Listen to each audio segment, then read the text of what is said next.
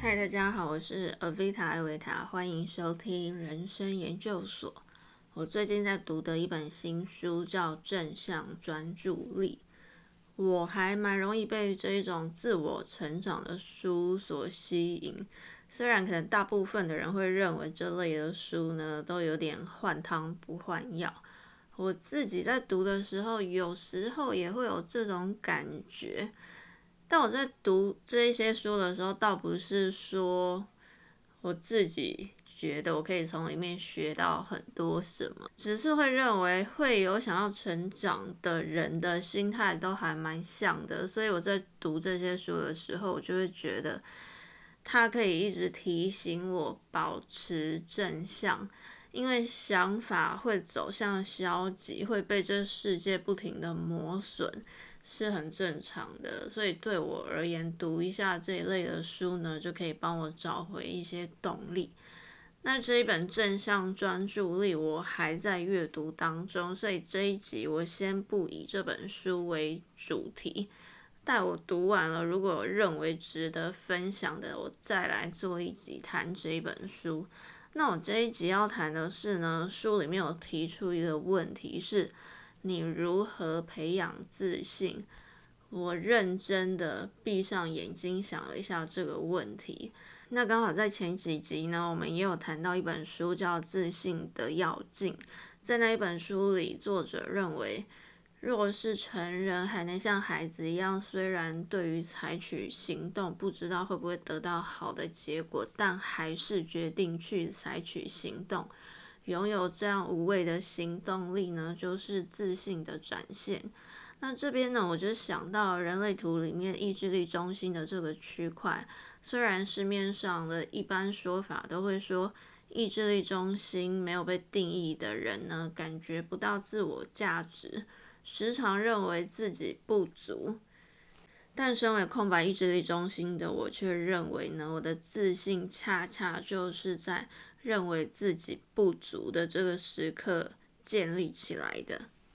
就是因为感到自己的不足，不知道自己能不能做得到，所以每次都无畏的去尝试，尽力的去想要做到自己的最好。从开始感觉自己不足，然后想要尝试，想要知道自己能不能做到某件事，到知道自己可以做到什么程度的这个过程，我认为这就是我培养自信的方式。那人类图里面一般的说法都会着重强调空白中心，感觉就是没有能量或是容易被影响。听起来就是比较弱势的感觉，但我自己的亲身经验却是有一句话呢，更重要但常常被忽略的，就是空白能量中心是你累积智慧的地方。当你培养了对自己的价值感，即使你还是时不时的会感觉到自己不够好的地方，不过我认为那个觉得自己还不够好，就是我进步的来源。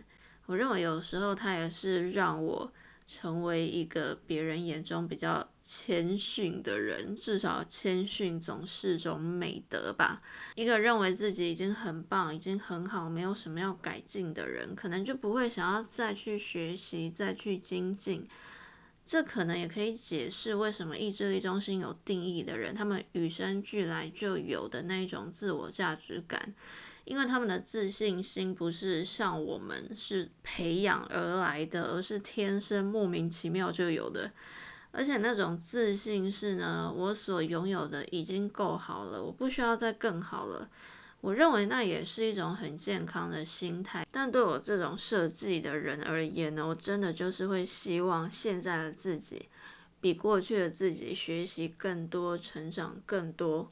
虽然从前的我没有不好，但是未来的我一定还是会改变，还是会想要精益求精。所以这一集呢，算是讲给意志力中心空白的你，或是任何感觉到自信心不足的你。也许你会需要这个培养自信的过程，但那不代表。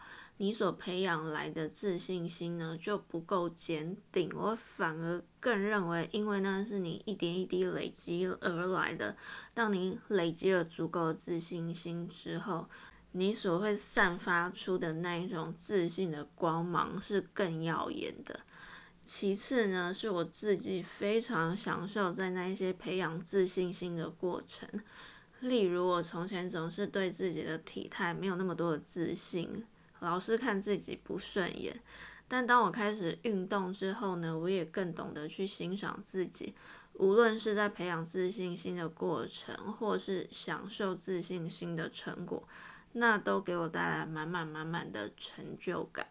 所以呢，我还蛮感谢我的空白意志力中心，也希望呢，这可以给任何对自己自信心还不足的你一点小小的启发，一点小小的鼓励。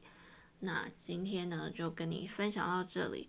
不晓得大家有没有发现，新的一季的人生研究所呢？我试着在生活中找到一些小小的启发，然后变成少量多餐的更新我们的节目内容。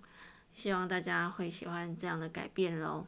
那人生研究所下次再与你一起研究人生，祝福大家平安。